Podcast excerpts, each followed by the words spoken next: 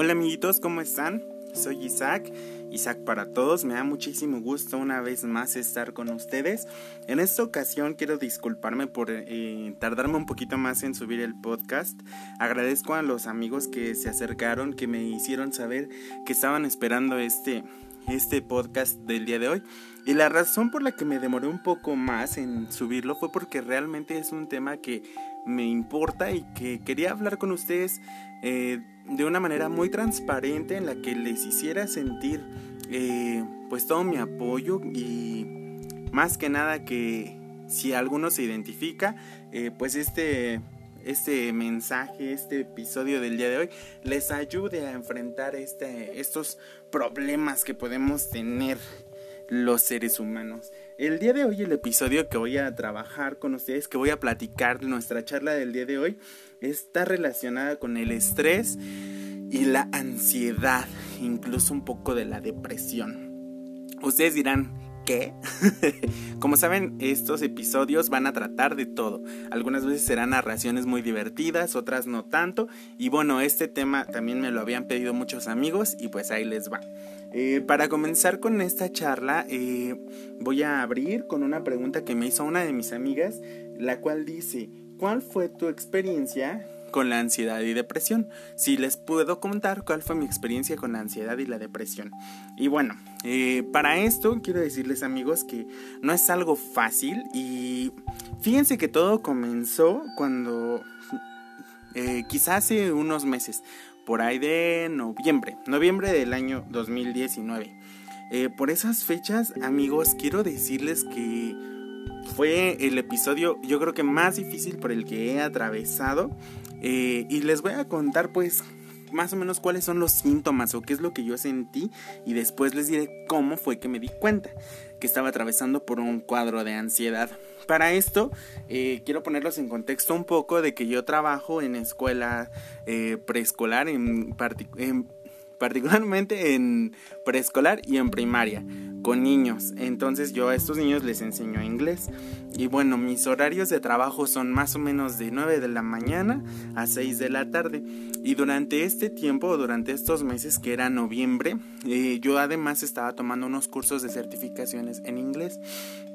Entonces, Em, me despertaba desde las 7 de la mañana y regresaba a mi casa como a las 11 y media de la noche porque mis cursos eran nocturnos, que eran de 7 a 10 de la noche. Entonces yo tomaba estos cursos, además trabajaba y bueno, hagan de cuenta que a mí se me juntó todo. Eh, para esto pues yo no debo de aceptar que también tuve un error que fue el no administrar muy bien mis tiempos. Y pues bueno, hagan de cuenta que estaba por el mes de noviembre y de pronto empezaron a pedirme evaluaciones de los niños. Para esto eh, es muy diferente evaluar a un niño de preescolar que a un niño de primaria. Si bien ustedes saben, cuando evalúas a un niño de primaria se le asienta una calificación con número. Esto va 6, 7, 8, 9, 10, ¿no? Dependiendo del eh, el nivel de conocimientos que haya adquirido durante ese periodo de evaluación. Y bueno, en el caso de preescolar no es así. En el caso del preescolar se les evalúa de forma cualitativa. Esto es con una descripción en donde tú describes eh, los logros que ha obtenido el alumno. En este caso en materia de lengua extranjera. Y bueno, a mí se me complicó muchísimo porque yo tengo aproximadamente mil alumnos eh, con los que trabajo durante toda la semana. De esos mil alumnos, 300 son de preescolar. Entonces ustedes imaginarán cómo me sentía de estresado, yo de preocupado, porque tenía que cubrir mis evaluaciones y la verdad es que no me toma solo un día hacer mis mis evaluaciones con los niños. La verdad es que demora mucho tiempo. Me llevaba dos o incluso tres semanas tener los resultados de las evaluaciones de los niños.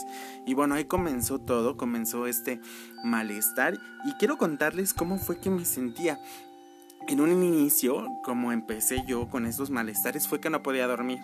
Eh, no podía dormir y un poco comenzó a irse el apetito, en mi caso. Entonces yo decía así como, changos, no tengo hambre, mejor me voy a apurar a mis actividades. Y entonces fui dejando un poco y descuidando mi salud. Eh, prefería tratar de tener cubierto todo mi, el aspecto laboral, pero descuidé mi persona. Y pues después de salir de trabajar me iba a mis cursos de inglés y así estaba constantemente mi rutina, muchas veces no desayunaba, entonces descuidé realmente mi persona.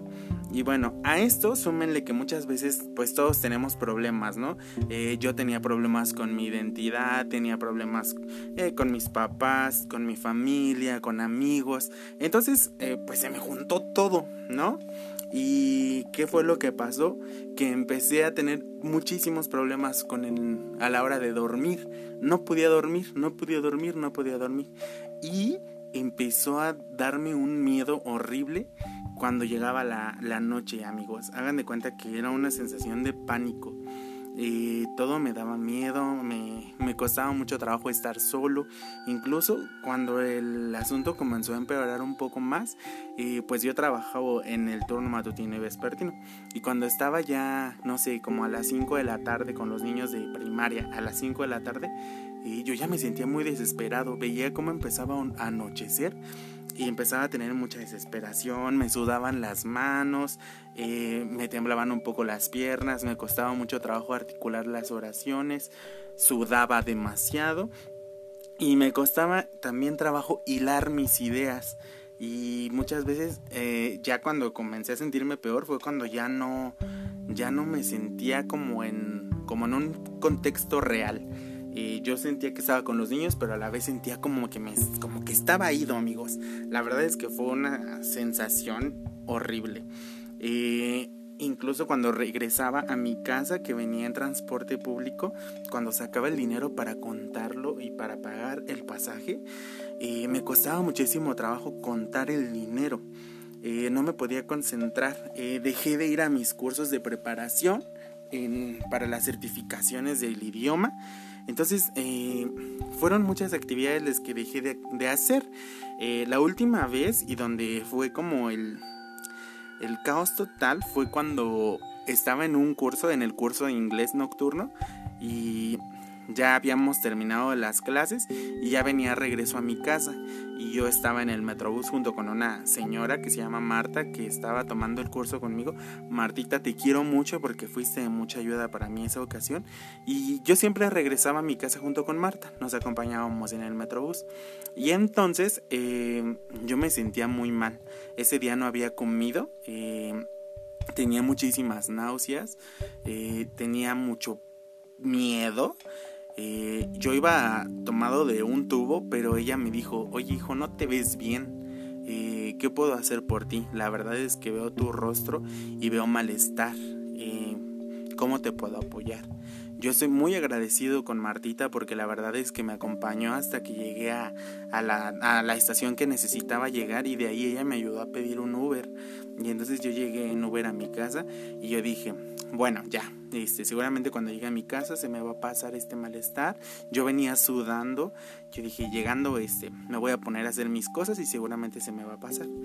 Como, como les dije anteriormente, yo tenía que preparar eh, los exámenes para aplicarle a los niños, ¿no? Entonces llegué a mi casa, eh, abrí mi computador y me dispuse a hacer los exámenes para aplicarlos a los niños y en ese momento fue como el momento de la así donde ya no pude más. Recuerdo que estaba en la computadora tratando de concentrarme para hacer el, el examen, para elaborarlo.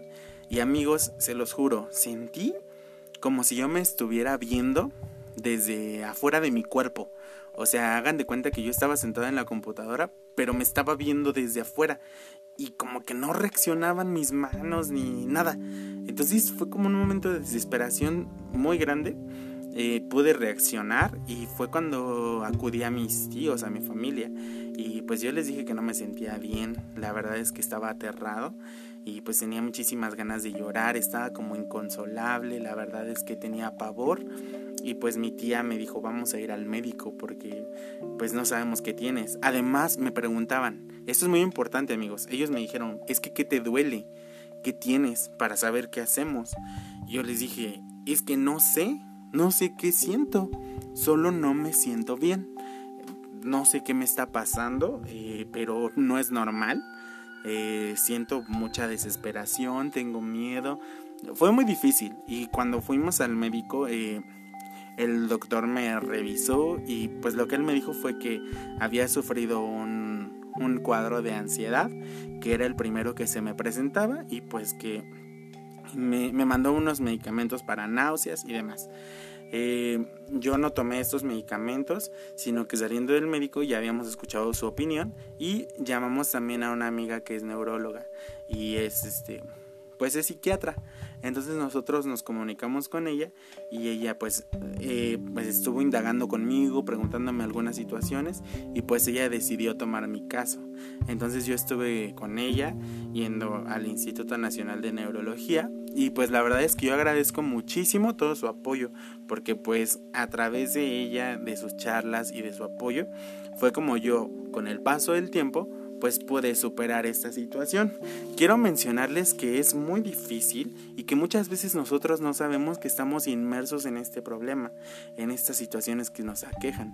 Hubo una vez que se me hizo algo muy curioso y fíjense que yo estaba trabajando con los niños de primaria y se me hizo muy acertado lo que le dijo la maestra a los niños.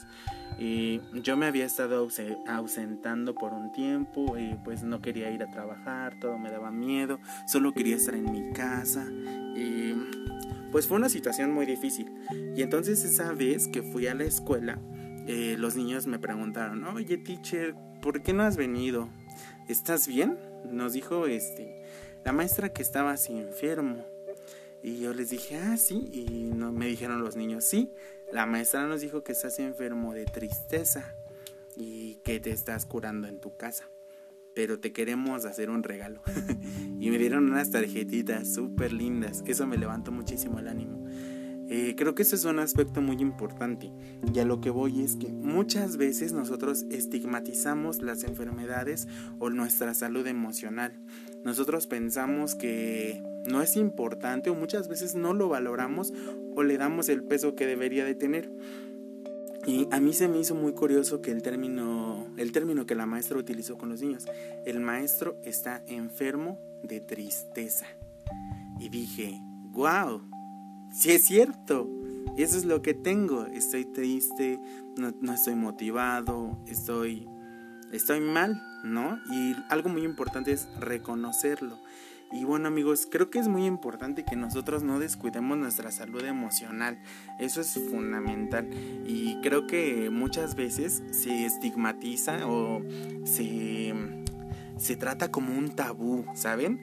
Como, como, que se oculta esto en las familias, eh, con los amigos. Eh, creo que ahora es menos, pero antes era como, ah, es que él está mal, eh, necesita ir al psicólogo y lo veían como malo y creo que eso no está mal amigos creo que es muy importante porque imagínense nuestra salud mental o sea si tu cerebro está mal si tus emociones están mal cómo va a funcionar tu organismo cómo vas a funcionar tú si no estás bien creo que es muy importante que nos ah, eh, chequemos que siempre estemos como al, al tanto no de nuestra salud emocional. Es muy importante eso. También, algo que es muy importante es que hablemos de cómo nos sentimos. Y aquí entra un factor súper importante, nuestros amigos. Los amigos fungen como unas luces enormes en nuestra vida cuando atravesamos situaciones así. Eh, no sé cómo sean las relaciones con personas más grandes, pero yo me he dado cuenta un poco que los adultos se guardan las cosas. Ay, como si yo fuera un niño. bueno, las personas más grandes que yo, tipo, no sé, de 50 años, no, no sacan sus problemas y muchas de sus cosas que les pasan se las guardan. Y yo creo que por eso están luego muchas veces súper tristes las personas. Y he visto también, no sé cómo sea... Eh, creo que se está dando mejor, esa es la palabra, más apertura. Eh, no sé, cuando yo estoy en una plática con mis amigos de nuestra edad, no sé, 25 años, 30, eh, eh, como que ya lo estamos normalizando un poco más el hecho de platicar cómo nos sentimos.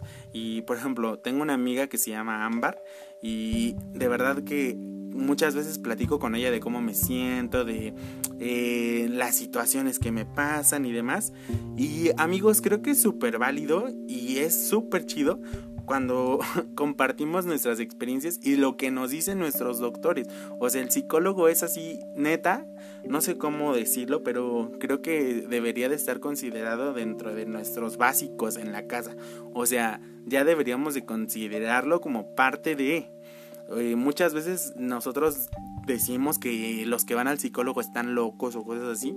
Y claro que no, creo que es súper bueno que tengamos atención psicológica para estar chidos, ¿no? Y a lo que voy es que muchas veces con nuestros amigos, o sea, las charlas que tenemos suelen ser muy enriquecedoras. Cuando platicamos de cómo nos sentimos, de, oye, fíjate que la doctora me dijo que le estoy regando con mi chavo, con mi chava por esto y por esto y por esto. Y nosotros, y fíjate que muchas veces cuando platicamos con nuestros amigos, nos damos cuenta de en qué la estamos regando también.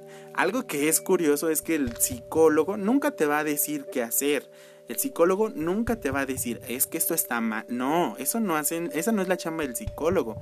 Él te escucha y él te da puntos de vista. Y sobre esos puntos de vista, tú eliges y tú tomas tus decisiones.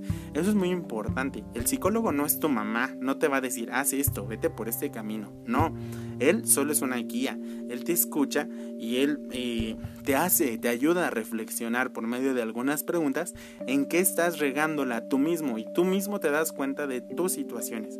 Entonces creo que es súper chido la neta que vayamos al psicólogo y hablar siempre con la verdad y ser directos, como va, derecha a la flecha. Estamos acostumbrados, creo que en general la sociedad mexicana, a guardarnos las cosas, a decirlo atrás de la espalda de la gente. Es que ella me cae muy mal, pero no se lo digo. No, eso también nos, nos genera conflicto.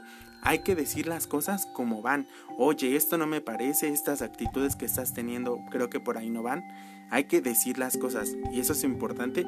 Eso habla bien de nosotros como persona y nos ayuda a tener relaciones y amistades más sólidas. Eso es muy importante.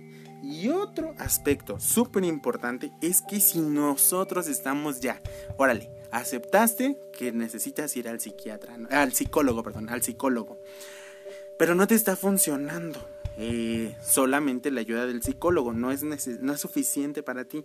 Entonces creo que también es muy importante y es súper válido echar mano de otras herramientas o de otros médicos que también nos pueden ayudar, como fue en mi caso, que además acudí con un, un psiquiatra. Es muy importante y súper válido y dejemos de tachar a la gente que lo hace como que está loca o que está mal, porque creo que es gente súper valiente que neta se está preocupando por los demás y también, o sea, principalmente por uno mismo, pero también por los demás, porque quiere tener relaciones más asertivas, quiere ser eh, una mejor persona, que se enfoca y que quiere ayudar a los demás también, o sea, quiere ser más chido. Entonces yo la neta veo súper válido eso. Y si tu tratamiento incluye medicación y cosas así, que fue mi caso también, pues es súper válido y, no sé, o sea, que no te dé miedo tampoco. El psiquiatra no es nada malo, de verdad que son súper buenos. Y a lo que quiero llegar con el punto del psiquiatra es, no sé, pero yo al menos también he visto últimamente en redes sociales muchos, muchos, muchos comentarios de muchos eh, conocidos que hacen alusión a los medicamentos como los antidepresivos como si fueran algo súper normal y no sé, yo espero que no lo hagan, pero amigos, nunca se automediquen, nunca se automediquen. O sea, si ustedes no se sienten bien anímicamente o demás y algún amigo les dice, ah, pues es que yo tomé este medicamento, no, no lo tomen, porque no nos funciona de la misma manera a todos. Y bueno, es muy es mi punto de vista que no nos debemos de medicar porque pues son medicamentos que muchas veces son fuertes y que generan sustancias en nuestro cerebro y en nuestro organismo que solo los profesionales saben por qué nos lo dan y en qué cantidades. Entonces esto es algo súper importante. Conozco gente que toma pastillas o, ah, es que ella se los tomaba y como ahora ella ya está bien anímicamente, pues creo que me van a hacer a mí también. No, hay que siempre acudir a un profesional. Es, muy importante eso, que no, no nosotros creamos que sabemos eh, cómo son las dosis y demás. No, siempre hay que escuchar la opinión de un experto y hacerle caso. Eso es súper, súper importante. Por favor, no, no se mediquen nunca. Y bueno, yo si me preguntaran que cuáles son los síntomas para detectar si tengo ansiedad o depresión o estoy pasando por estrés, creo que eh, los puntos que nosotros podríamos destacar es uno muy importante, la pérdida del apetito. Eso es súper importante. Otra cosa que me pasaba a mí y que lo descarté que ahora estoy recortando, recordando, perdón, es que tenía muchísimo vómito. O sea, de por sí no tenía hambre. Y cuando comía, lo vomitaba todo. Entonces, eh, peor eso. Tener, eh, no tener apetito. Cuando comes, lo vomitas.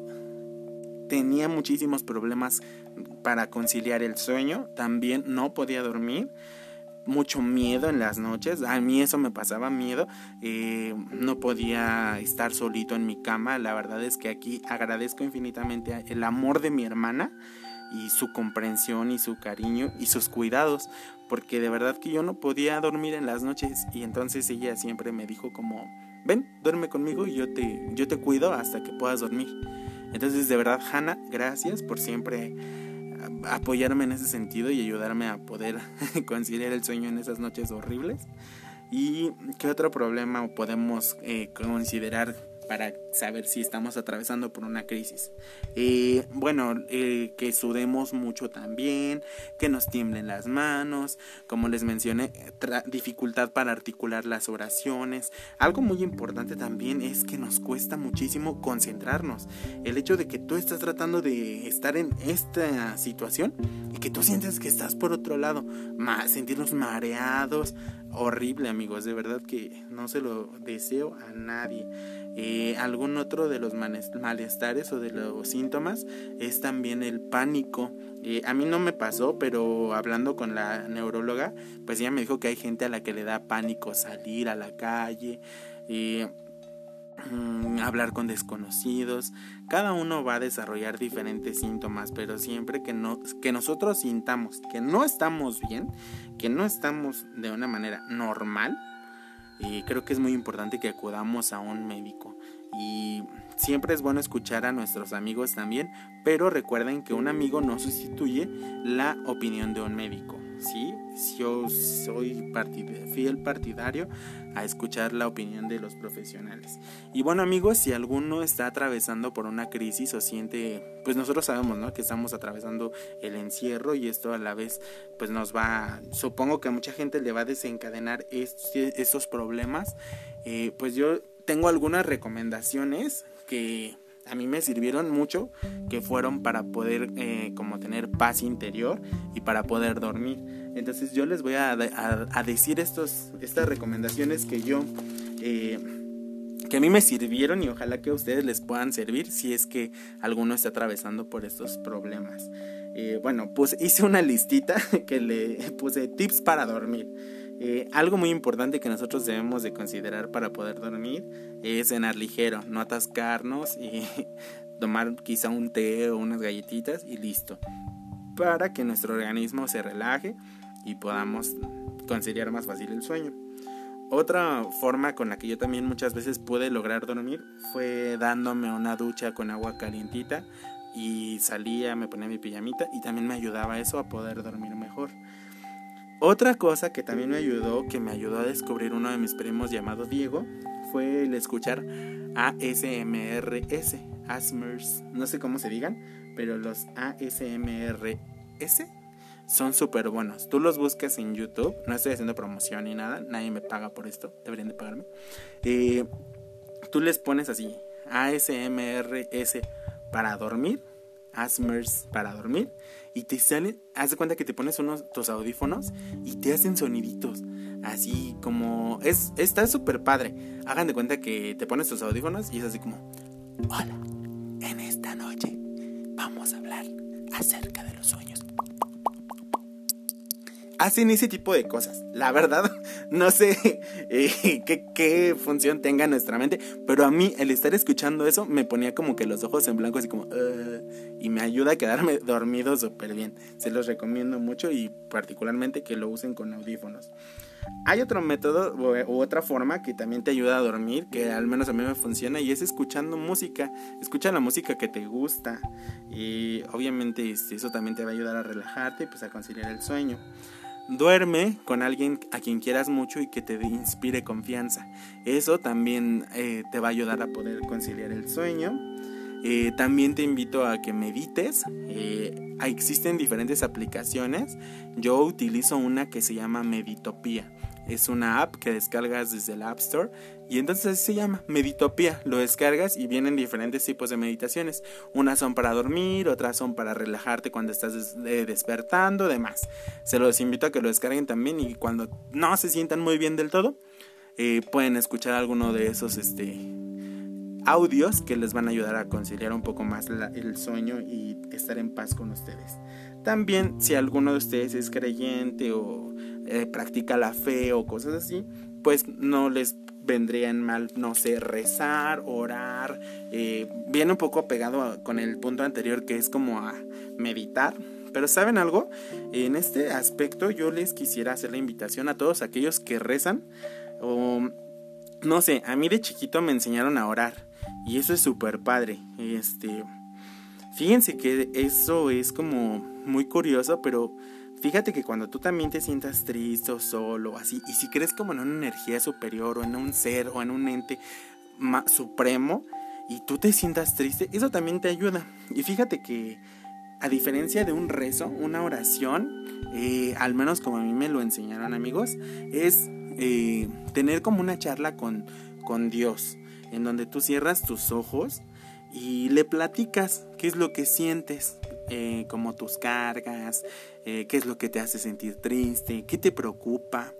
Eh, le pides también que te ayude a sentirte mejor, que te traiga paz. Y de verdad, cuando tú lo hagas, a lo mejor no tienes la confianza de hablarlo con tus papás o con tus hermanos o con nadie. Y de verdad que tú esto lo puedes hacer a solas. quizá te puedes poner en tu cama acostadito, puedes abrazar una almohada no sé, cuando ya estés recostado y dedica un tiempo también a esta meditación, a, este, a esta charla íntima tuya con Dios o con este ser supremo a quien tú quieras eh, acercarte y platica también de tus situaciones con ese ser supremo. Estoy seguro que te va a hacer sentir bien. Eh, como te decía, a diferencia de un rezo, un rezo tú te lo, pues ya es algo que está preestablecido, ¿no? Y pues a mí me gusta más que rezar, hacer una oración, platicar directamente con Dios como de qué te está pasando, qué te pone triste, por qué te sientes así. Entonces, eh, también si no puedes dormir, también te recomiendo que hagas eso. Y siempre estar agradecido por todo lo que tenemos. Actualmente atravesamos por muchísimos problemas a nivel mundial relacionados a la salud y pues tenemos salud ahorita es lo más importante. Y tenemos a nuestra familia eh, estamos bien no a lo mejor quizá ahorita estamos teniendo un poco de carencias en nuestros hogares pero pues con esperanza con una sonrisa y con una buena actitud eh, creo que podamos salir adelante. Siempre tener una buena actitud ante todo eso nos ayuda mucho. Y bueno Eh, otra cosa que me ha ayudado mucho es escuchar sonidos de la naturaleza, como la lluvia, el viento, la brisa. También lo puedes googlear así o ponerlo en YouTube, sonidos de la naturaleza. O en Spotify hay unas listas buenísimas. Así le pones sonidos de la naturaleza, sonidos del mar. Uf, te va a ayudar a relajarte muchísimo y a dormir riquísimo. Incluso puedes utilizar un humidificador, humificador, no sé cómo se digan, humificador me parece lo conectas y suelta como un vaporcito y te ayuda a respirar mejor. Y también puedes conseguir una jetita deliciosa. Otro punto muy importante es que siempre tengas tu cama limpia. Al menos eso a mí me funciona. No sé ustedes si sean cochinones, pero a mí me gusta tener mi cuarto limpio, mi recámara limpia. Que cuando me acuesto en mi cama, ah, huele rico, a jaboncito, ah, qué sabroso. Cuando te metes a tu cama y huele así como a suavitel, Ay, ahí se promociona una marca. Suavitel me debes 8 millones de dólares. Cuando te metes a tu camita, que huele tan rico a suavizante de telas. Ay, qué rico es ese, ese abrazo de mamita, ¿no? Como que te recuerda cuando estás en tu casa. Entonces eso también te ayuda mucho a conciliar el sueño. Y por último, este me lo dijo un amigo eh, que a él le funcionó muchísimo también. Y bueno, los que son muy conservadores, aquí dejen el audio. Y los que no, eh, dar, darse autoplacer, amiguitos. Eh, recurrir un poco al FAP, a jalarle el pescuezo al ganso, o como ustedes quieran llamarle, eh, eh, unos cariños aquí a la marmota, o como quieran decirle, amigos.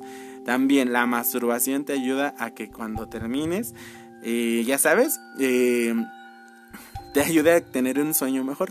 No sé si lo han hecho, pero cuando terminas es como que ya no quieres saber nada del mundo, es como ya me quiero dormir nada más. Entonces eso también te puede ayudar un poco a que concilies el sueño. Entonces eh, hay tips de todo, desde hablar con Dios hasta tocarte, lo que tú quieras, lo que tú consideres, eh, todo es válido en este momento, pues como tú sientas que, que te va a funcionar, pues hazlo. Amigos, eh, yo les invito a que no descuiden su salud emocional. Siempre es muy importante hablar lo que sentimos y si en algún momento alguno se puede sentir eh, atrapado, desesperado, eh, con problemas y demás, siempre busquen a alguien con quien platicarlo. Les va a servir de muchísima ayuda. Eh, si alguno quisiera acercarse conmigo y comentarme también algún problema que haya pasado con relación a esto, pues estoy abierto a escucharlos. Y también si alguno percibe que alguien de su familia puede estar atravesando estas situaciones, eh, no lo tomen de a loco, no lo ignoren, de verdad que eh, escucharlos, brindar nuestro amor, nuestra comprensión, es súper, súper, súper importante. Les agradezco muchísimo que me hayan dedicado el tiempo del día de hoy a este podcast. Eh, muchas, muchas gracias de corazón.